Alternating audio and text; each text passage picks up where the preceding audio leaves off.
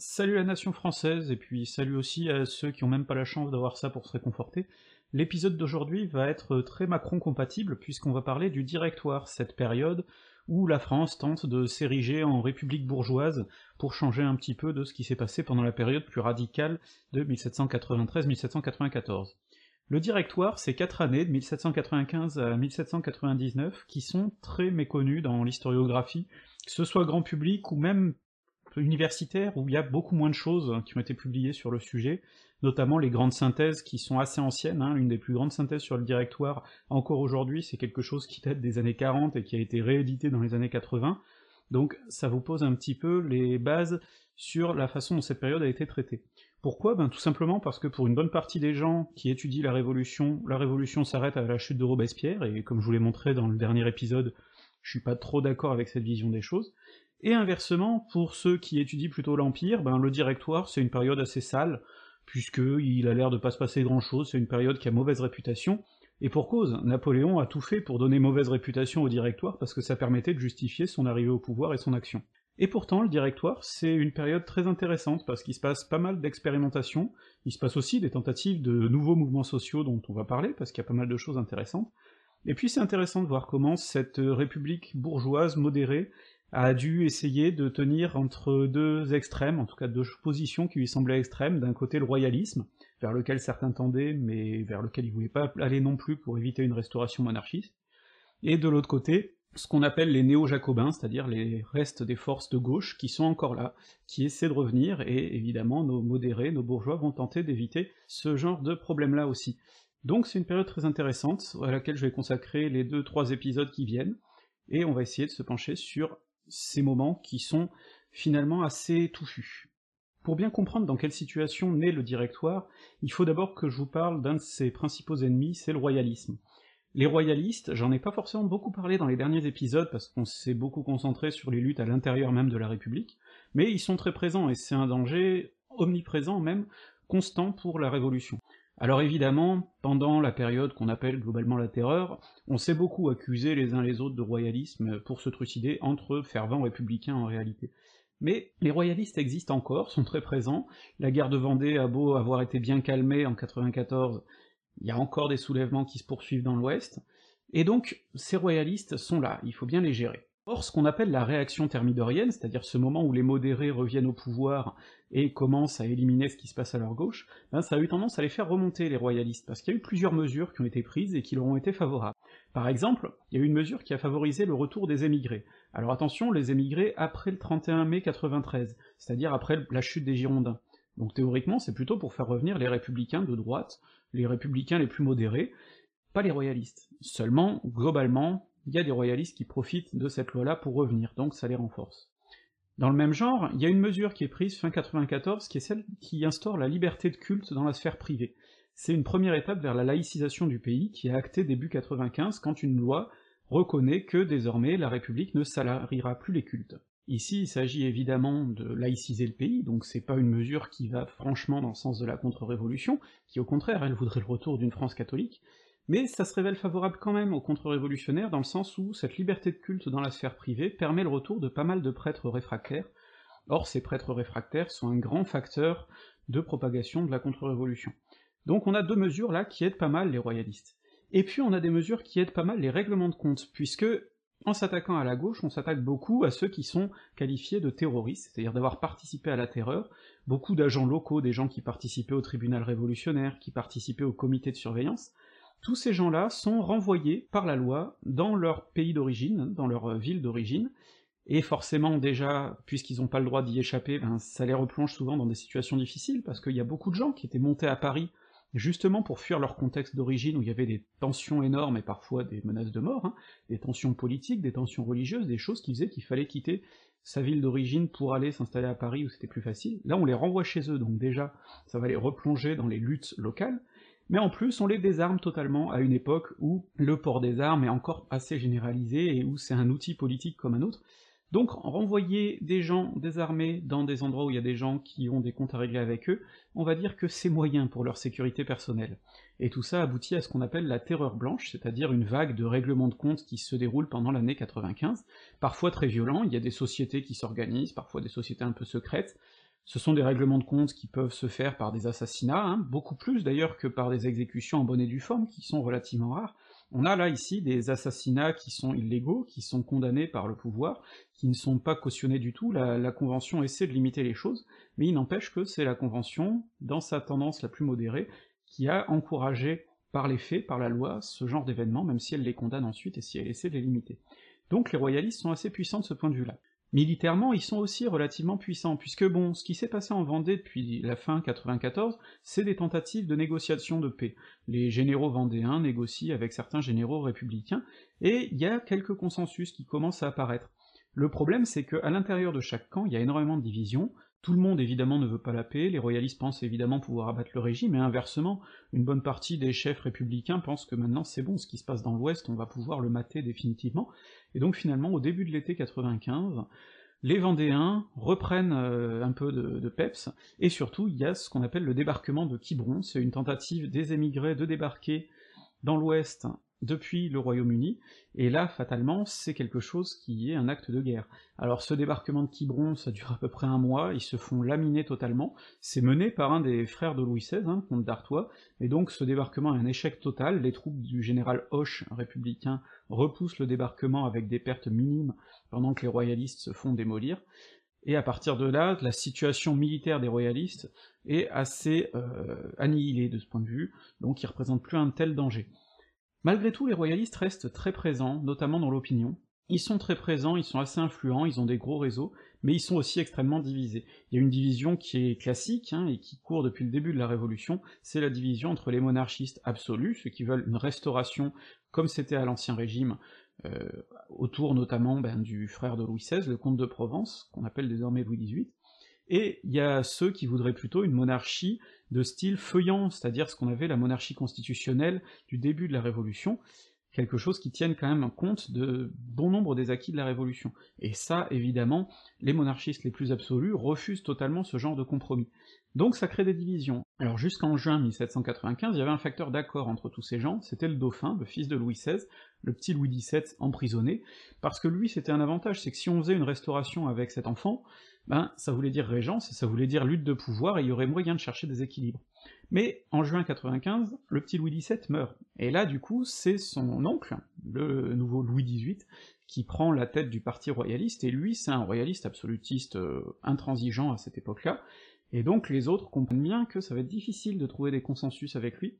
donc Qu'est-ce qu'ils font? Ben ils commencent à envisager d'autres solutions, par exemple faire quelque chose à partir de la fille de Louis XVI, qu'on pourrait marier un souverain étranger. Ils cherchent comme ça tout un tas de solutions pour avoir une monarchie qui soit plutôt dans leur sens constitutionnel. Donc les monarchistes sont très divisés, mais ils restent malgré tout assez puissants, et c'est un danger pour les républicains modérés, qui eux doivent s'affirmer en face de ça. Et pour les républicains modérés, les choses sont difficiles, parce que d'un côté, ils incarnent une tendance qui pourrait facilement passer pour contre-révolutionnaire, notamment, ils ont beaucoup de doutes vis-à-vis de la constitution de l'an 1, une constitution qui est beaucoup trop ouverte à leur goût, mais malgré tout, il faut la défendre, cette constitution, face aux royalistes qui nient l'idée même de constitution, pour une bonne partie, et qui autrement voudraient une constitution qui soit beaucoup plus monarchiste. Donc nos républicains modérés sont obligés de réfléchir. Finalement, ils arrivent à la conclusion que comme leur constitution de l'an 1 ne leur va pas du tout, ils vont réunir une commission de 11 membres, des modérés, hein, qui vont travailler pendant l'été 95 à la préparation d'une nouvelle constitution qui devient la constitution de l'an 3. Cette constitution, elle doit faire une sorte de synthèse, il s'agit d'éviter de sombrer dans le royalisme, mais d'éviter aussi de sombrer dans ce qu'ils considèrent comme l'anarchie, c'est-à-dire ce qu'on a vécu en 93-94. Comment ils vont faire ce compromis? Ben, C'est autour d'hommes comme Boissy d'Anglas, comme Thibaudot, comme La Révelière Lépo aussi, dont on reparlera puisqu'il va devenir directeur, que se réunit cette commission qui travaille donc à l'établissement d'une constitution modérée. Cette constitution, elle s'illustre déjà par sa déclaration des droits, qui n'est pas une simple déclaration des droits, mais une déclaration des droits et des devoirs. En général, ça c'est un truc bien de droite. Hein. On y retrouve des choses qui assument l'héritage révolutionnaire, y compris d'ailleurs une condamnation de l'esclavage, hein. il est écrit clairement que l'être humain ne peut pas être vendu, ne peut pas être possédé, donc il y a une condamnation de l'esclavage, cette constitution euh, nie pas totalement l'héritage précédent de la période. Par contre, il y a aussi des affirmations beaucoup plus claires. Déjà, on affirme que la propriété est vraiment la base d'une société juste, d'une société sérieuse, la propriété privée bien évidemment. On va avoir ici une constitution qui est destinée aux propriétaires. Ensuite, il y a une chose qui peut surprendre, c'est qu'on ne voit plus de mention des droits naturels de l'être humain. Et pour cause, on a une constitution qui va affirmer le suffrage censitaire, donc par définition une inégalité fondée sur l'argent. Donc on peut pas dire que les êtres humains sont égaux en droit par la naissance, puisque en réalité, leurs droits diffèrent selon les sommes dont ils disposent. Donc on voit là déjà se dessiner une constitution qui est quand même clairement orientée vers la droite. Cette constitution, elle cherche avant tout l'équilibre, c'est-à-dire qu'il faut qu'aucune force politique, en tout cas aucun individu ou groupe d'individus ne puisse monopoliser le pouvoir pendant trop longtemps, comme ça a été le cas par exemple avec le comité de salut public, c'est ce qu'ils veulent absolument éviter. Pour ça, donc, ils vont s'arranger pour que tous les pouvoirs tournent très régulièrement. D'autre part, ils ne veulent pas qu'un individu puisse avoir tous les pouvoirs, et donc tous les pouvoirs devront être partagés, y compris le pouvoir exécutif, qui va revenir non pas à un seul individu, mais à un directoire composé de cinq personnes. Ça, c'est pour éviter le retour à une monarchie.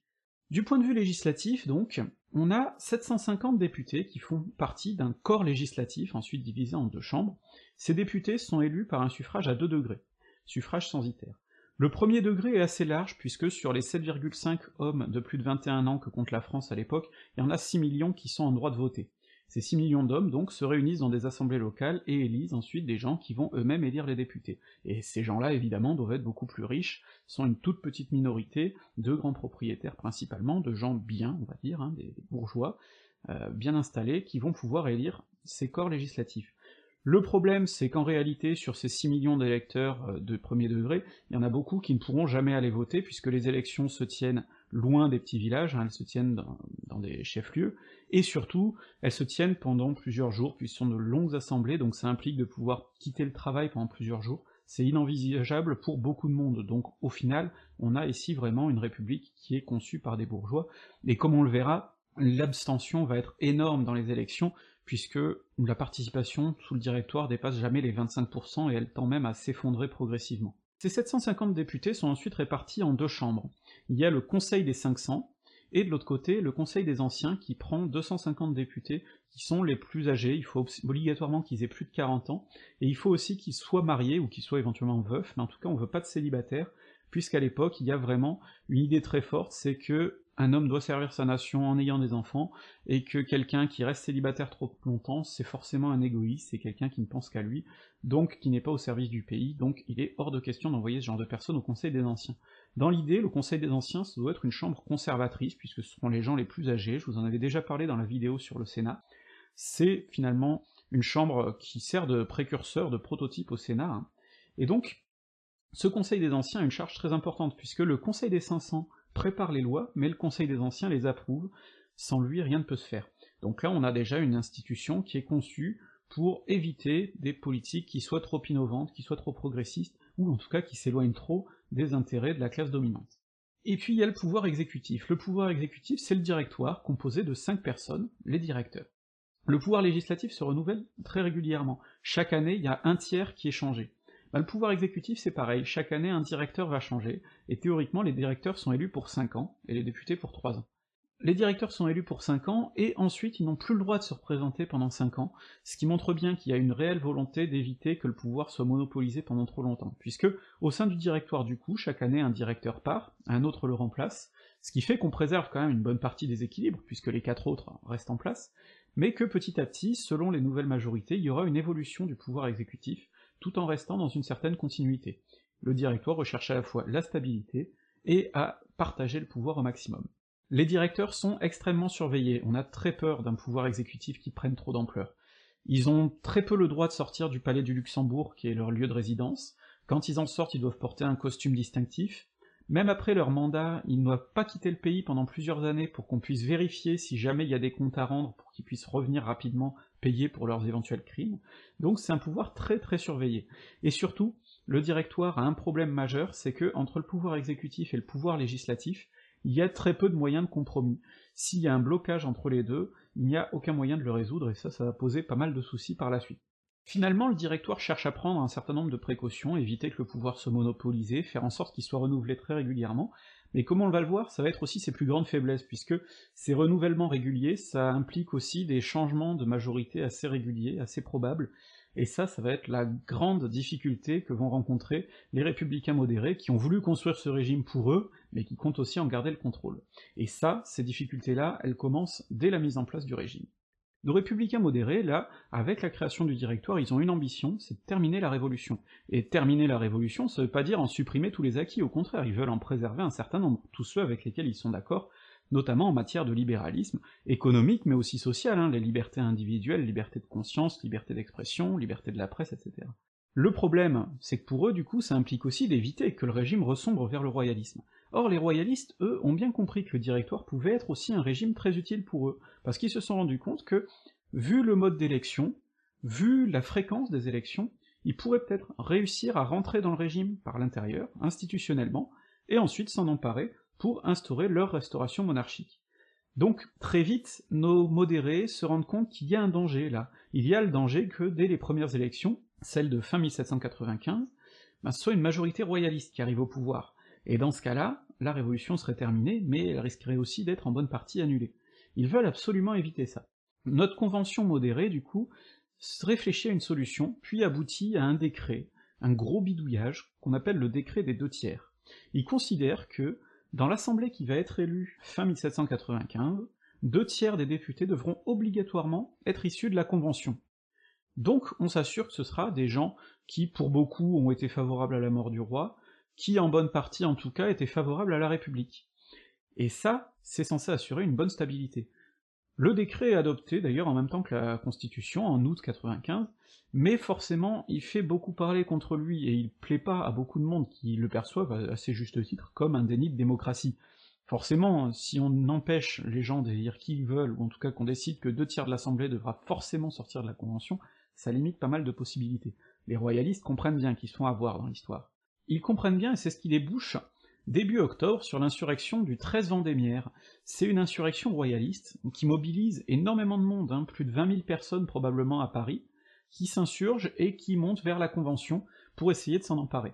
Barras, qui est un des députés modérés assez proéminents à ce moment-là, est chargé d'organiser la défense et il se repose pour ça sur un général, Bonaparte, qui assure la défense de la Convention, et qui s'illustre pendant cette défense, notamment à coups d'artillerie et de mitraille, ça fait pas mal de morts en face, et c'est comme ça que Bonaparte se fait une très sale réputation auprès des monarchistes, tout en se faisant une réputation également de sauveur de la République. Cette insurrection est donc matée, dans le sang, assez fortement, et ça reste un certain traumatisme dans les consciences royalistes, et finalement, les élections sont donc en mesure de se tenir fin octobre 95. Et là, les choses se passent pas du tout comme prévu, malgré la répression contre les royalistes. Elles se passent pas comme prévu, puisqu'il était prévu normalement que 500 députés de la Convention soient réélus, et en réalité on n'en trouve que moins de 400. Les gens ont refusé de voter, et donc n'ont pas désigné les députés en question. Au point que ça va être à leurs collègues de choisir les 100 députés qui manquent. Quant aux 250 députés restants, ben, il y en a une bonne majorité qui sont royalistes, et donc malgré tout les choses s'annoncent très difficiles pour le directoire. Et justement, il s'agit maintenant de choisir l'exécutif alors on choisit des individus qui sont assez représentatifs, théoriquement, de la République modérée qu'on veut mettre en place. Ces individus, ce sont Barras, d'abord, qui est l'homme fort du régime à ce moment-là, la Révelière-Lépo, qui avait participé à la rédaction de la Constitution, Rebelle, un député alsacien modéré assez connu à l'époque, le Tourneur, qui est beaucoup plus insignifiant, et le dernier c'est Carnot, qui remplace Sieyès, qui était le premier choix, mais Sieyès est opposé au directoire puisqu'il trouve que l'exécutif est trop faible.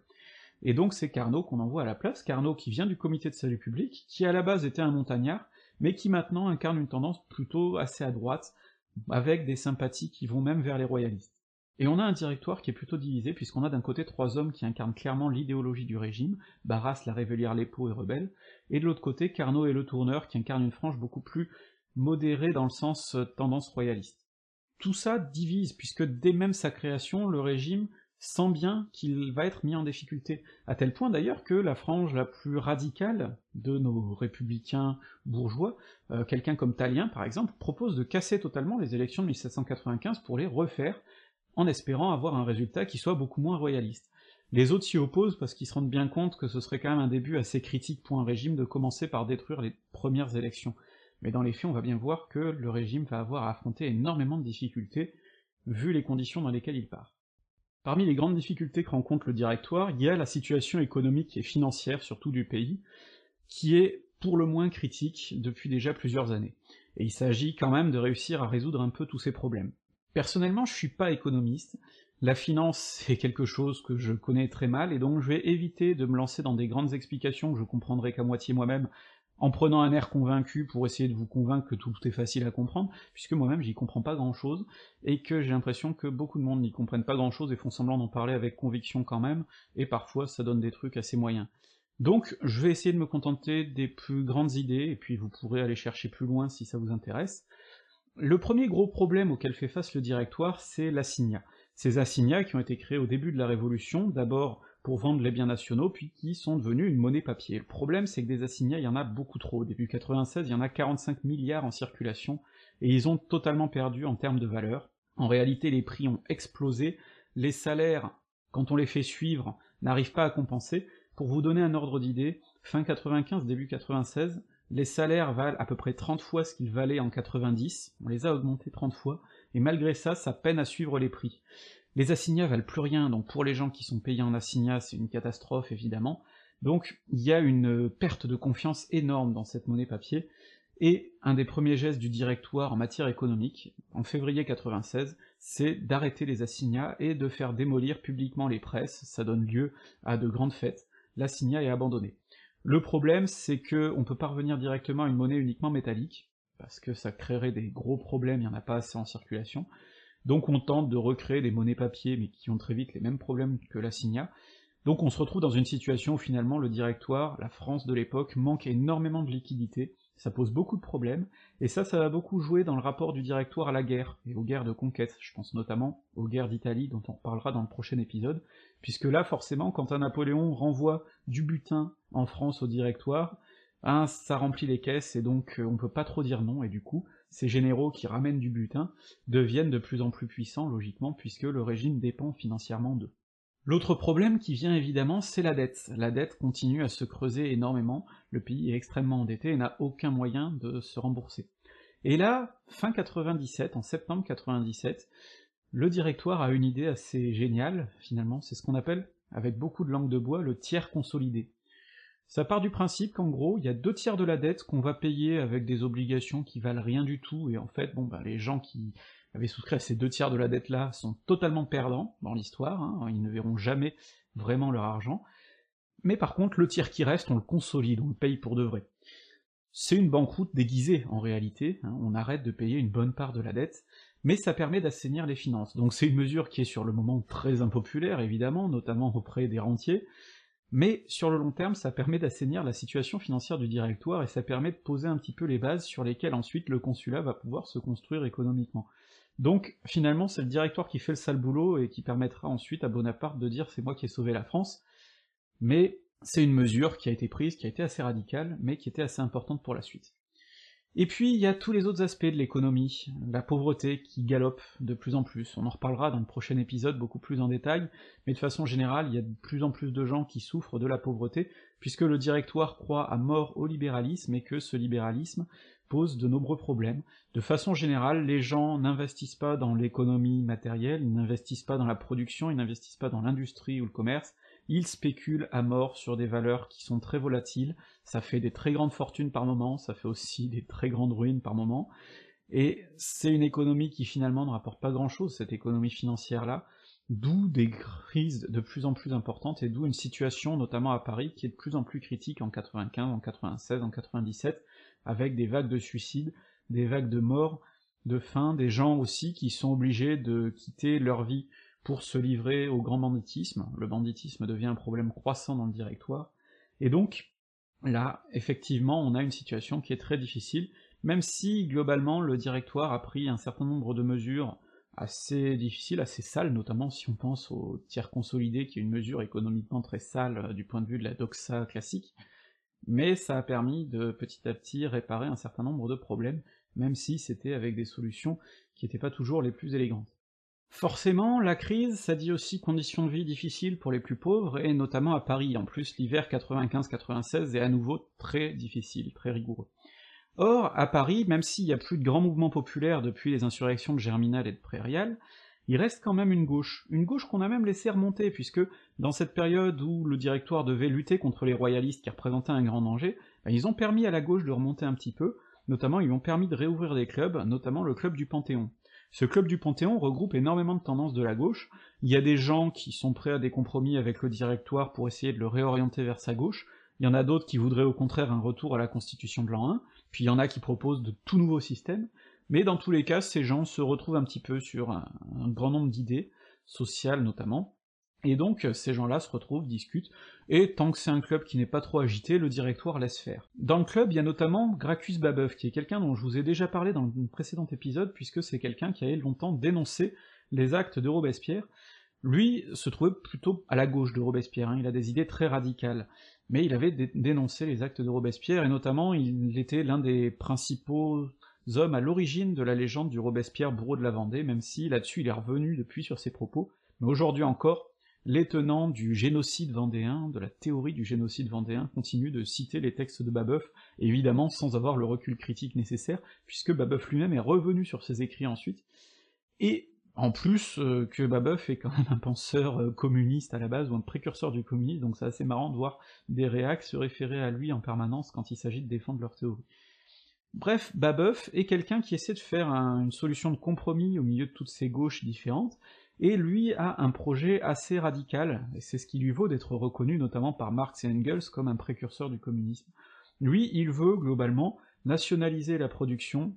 il veut petit à petit arriver à la fin de la, propriété privée, puisqu'il veut nationaliser les moyens de production, il veut ensuite nationaliser les biens produits pour mieux les répartir, il veut une démocratie directe assez radicale. Alors évidemment, c'est pas un précurseur surtout, hein, Babeuf est comme une bonne partie de l'extrême gauche de l'époque, un gros misogyne, euh, dans son système les femmes sont totalement exclues hein, de la vie politique, comme du reste euh, dans la vie politique envisagée avant ça par euh, des Robespierre ou des Hébert, hein. Mais globalement, il reste pas moins que Babeuf a des idées qu'il expose début 96 et qui sont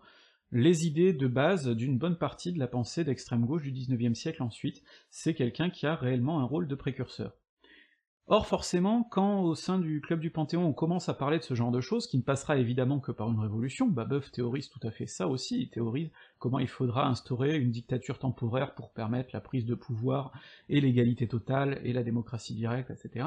Bon ben ça, ça ne peut que faire peur à une partie du directoire. Au sein du directoire, on est assez divisé. Euh, Barras, par exemple, considère que c'est un danger assez dérisoire et qu'on peut les laisser faire, les laisser jouer dans leur coin, Là où Carnot, qui est plus à droite et qui est beaucoup plus opposé à toute euh, innovation sociale, considère qu'il faut frapper très vite, et fait tout un travail de lobbying pour persuader ses collègues qu'il va falloir frapper, qu'il va falloir passer à l'action. L'action, c'est d'abord la fermeture, en février, du club du Panthéon, c'est d'ailleurs Bonaparte qui s'y colle, et ça, ça permet évidemment de limiter un petit peu ses actions, mais du coup, ça plonge Babeuf et ses amis dans la clandestinité, et c'est ce qui donne lieu à ce qu'on appelle la conjuration des égaux. Tous ces gens se regroupent, s'organisent, ils sont très organisés, hein, il y a vraiment une hiérarchie, des comités locaux, etc. Ils sont très très bien organisés, ils ont aussi très bien théorisé leurs projets, ils ont écrit énormément, tout ça, de ce point de vue-là, est très très bien préparé. Le problème, c'est qu'ils surestiment énormément leurs forces, ils pensent disposer de 17, 18 000 hommes à Paris, en réalité, ils en ont beaucoup moins, et ils surestiment donc beaucoup leurs possibilités. Finalement, le directoire passe à l'offensive, en mars, Babeuf et une partie de ses soutiens sont arrêtés. Leur procès dure très longtemps, et finalement il y a que Babeuf et un de ses associés, d'Arte, qui sont exécutés, tous les autres sont libérés, et d'ailleurs il y en a une bonne partie qui vont continuer à nourrir, pendant le début du 19e siècle, un certain nombre de mouvements d'extrême gauche, je pense notamment à Buonarroti. Donc on a euh, ici un mouvement qui est tué dans l'œuf, finalement, qui était relativement peu puissant, hein, il ne représentait pas un gros danger, et c'est pour ça d'ailleurs qu'à part Babeuf et D'Arte, les autres s'en tirent sans trop de problèmes, puisque le danger n'était pas énorme. On a un mouvement qui en réalité était très théorisé, très bien conçu, mais qui n'a jamais su susciter d'adhésion populaire, en fait ils ont jamais su mobiliser autour d'eux, ils ont jamais su fédérer, peut-être que là aussi ils sont assez précurseurs de l'extrême gauche finalement,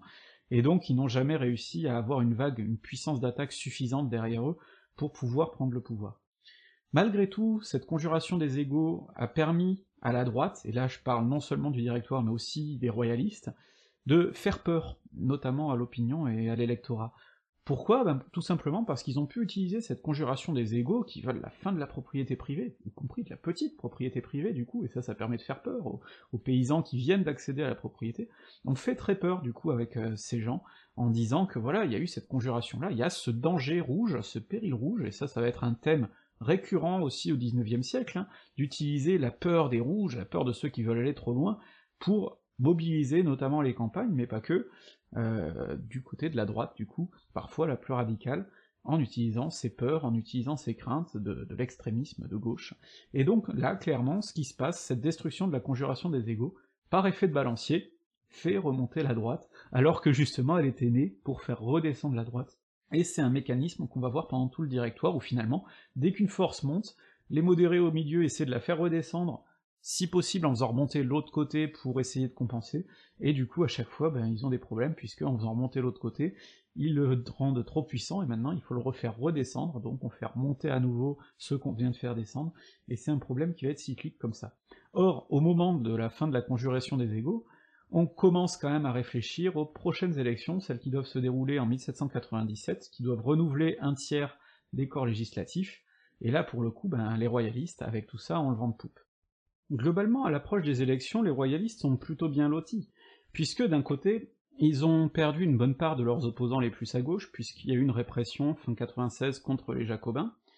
et de l'autre côté, ils ont des soutiens, notamment le général Pichegru, qui dirige une partie des armées qui se battent euh, du côté du nord-est de la France, et ce général Pichegru a des grandes sympathies royalistes, ce qui fait que quand il se bat contre les Autrichiens, qui sont censés remettre en place la monarchie en France, bon bah il a tendance à se battre qu'à moitié, ce qui fait qu'il est très vite suspecté de trahison et rappelé à Paris. Les royalistes donc sont assez puissants et vont assez confiants aux élections, et face à ça, évidemment, il y a ce qu'on appelle les triumvirs au sein du directoire, les fameux Barras, la Révelière Lépo et Rebelle, qui décident de s'organiser pour mener une contre-attaque, qui tente de museler au maximum les royalistes, qui tente de donner des consignes de vote, qui tente de faire pression pour que les gens votent plutôt pour des républicains modérés, là où Carnot et Le Tourneur sont déjà beaucoup plus euh, distants sur ces initiatives. Le problème, c'est que les triumvirs en font beaucoup trop et que du coup ça fait encore plus monter les royalistes en réaction. Donc, quand les élections surviennent, ces fameuses élections de l'an 5, eh bien, les résultats sont totalement à l'encontre des projets des républicains modérés, ce sont les royalistes qui gagnent de très loin. En fait, les royalistes peuvent même espérer avoir une majorité au sein d'un conseil s'ils profitent de tous ces modérés qui savent pas trop où se situer, c'est très difficile à l'époque d'avoir des résultats électoraux très précis, puisqu'il y a beaucoup de gens qui évoluent beaucoup, qui fluctuent beaucoup, et donc tous ces gens qui sont un petit peu nébuleux peuvent faire pencher le régime vers le royalisme. Au sein du directoire, du coup, le triumvirat envisage directement un coup de force après les élections. Barras, la Révélière Lépo et Rebelle veulent tenter un coup de force. En face, le Tourneur et Carnot y sont radicalement opposés. Et puis, maintenant que les élections ont eu lieu, il faut changer un des directeurs. Alors comme aucun n'a encore fait de mandat de 5 ans, il faut tirer au sort celui qui va devoir partir, et coup de bol pour les triumvirs, c'est le tourneur qui est tiré au sort, et qui est remplacé par Barthélemy, qui est un homme franchement assez royaliste, donc là aussi le symbole est fort, mais les équilibres ne bougent pas, puisqu'on se retrouve toujours avec d'un côté les triumvirs et de l'autre côté deux personnes plus à droite. Au sein des conseils aussi, il y a des grands symboles, notamment le fameux Pichegru dont je viens de vous parler, ce général suspecté de trahison, non seulement il a été élu, mais il devient président du Conseil des 500, donc ça devient un homme puissant au sein du pays. Donc là aussi les symboles sont forts. Mais les royalistes sont divisés. Les royalistes sont toujours très divisés, et ils ont bien compris que c'était pas encore le moment d'agir. Puis après tout, il y a des élections tous les ans, donc là il y a eu les élections de 97, mais un an plus tard il y aura celle de 98, où on pourra encore accroître la majorité royaliste, et peut-être du coup à ce moment-là envisager une restauration. Donc les royalistes adoptent une position attentiste ils prennent un certain nombre de mesures qui sont favorables à leurs idées, notamment sur le clergé, ce genre de choses, mais dans l'ensemble ils sont dans une attitude plutôt attentiste puisqu'ils pensent avoir le vent dans le bon sens, et que les choses iront de toute façon en leur faveur au fil du temps. En face, évidemment, les républicains modérés peuvent préparer leur riposte, et il faut que cette riposte soit très rapide puisqu'il faut qu'elle arrive avant les prochaines élections.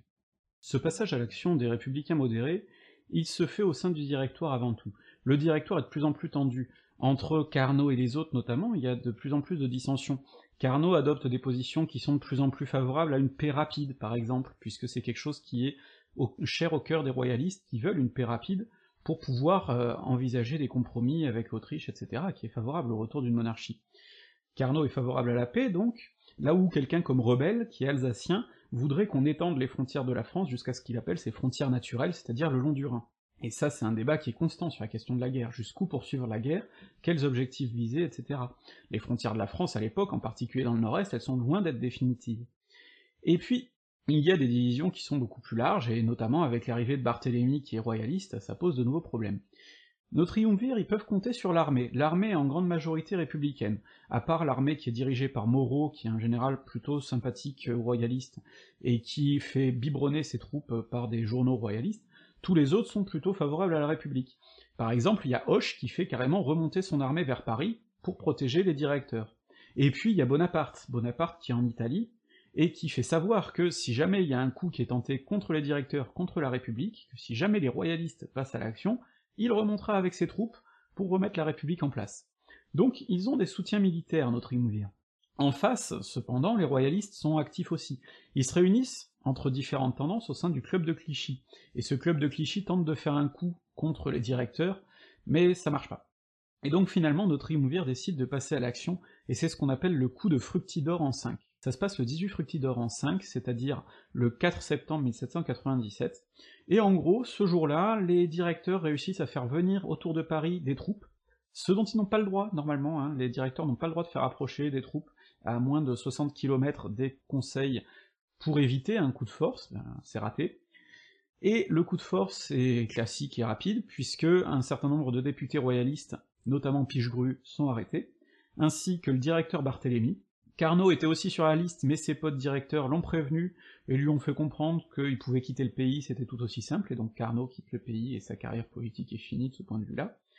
Et donc, il y a un coup d'État ici qui a été réalisé, hein, c'est le terme qu'on consacré, un coup d'État qui a abouti au remplacement d'un certain nombre de députés par les gens qui s'étaient présentés en phase 2, donc des républicains modérés, donc changement de la majorité au Conseil,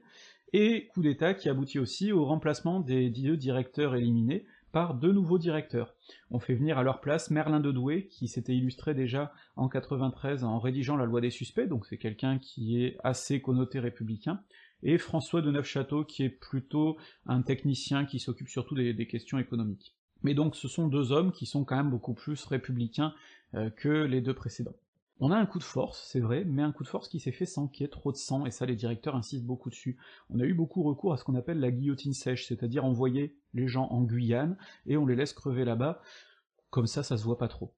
De façon plus générale, d'ailleurs, on voit suivre, après ce coup d'État, la terreur fructidorienne. Alors il faut mettre beaucoup de guillemets à terreur, puisque c'est très différent de ce qui se passait en 94, où on exécutait là des opposants politiques. Ici, c'est beaucoup plus une épuration administrative, on élimine les gens d'un certain nombre de postes à responsabilité pour les remplacer par des gens jugés beaucoup plus fidèles au régime, et donc ça c'est quelque chose qui se produit dans les temps qui suivent, donc fin 97, on a ces remplacements administratifs. Finalement, donc, avec ce coup de fructidor, on a un aveu de faiblesse du directoire, puisque nos directeurs républicains modérés reconnaissent que pour tenir, pour que le régime reste comme ils l'ont voulu, eh ben ils sont obligés d'avoir recours à la force, ils sont obligés de saboter des élections, ils sont obligés d'essayer d'influer sur le résultat, et quand ça marche pas, de faire sauter les élections. C'est un aveu de faiblesse, c'est le début d'une phase qu'on va appeler maintenant le deuxième directoire, dont on parlera dans le prochain épisode, et c'est la reconnaissance aussi que le système conçu par la constitution de l'an 3 ne marche pas, en tout cas ne marche pas dans ce contexte-là, donc finalement ce qui se passe en 97 est un assez gros tournant, puisque on sait désormais que le directoire ne peut pas vraiment marcher comme il était conçu. Et puis c'est un tournant à un autre titre aussi, c'est que des généraux, Hoche et Bonaparte, ont eu un grand rôle dans ce coup d'État, ils ont été nécessaires pour euh, que les directeurs, en tout cas Barras, la Révélière Lépo et Rebelles puissent préserver leur pouvoir, et ça, du coup, ça leur a donné un grand pouvoir euh, à ces généraux. Je vous ai déjà parlé aussi du pognon qu'ils rapportent beaucoup au gouvernement, les caisses de l'État se remplissent grâce à eux. Ils sont très importants, ces généraux, ils prennent beaucoup d'importance, et ça, c'est ce qu'on va voir dans le prochain épisode, notamment en revenant sur la campagne d'Italie de Bonaparte, parce que forcément, quand on fait monter comme ça des militaires avec autant de puissance, ben là aussi, pour le pouvoir, ça devient de plus en plus dangereux.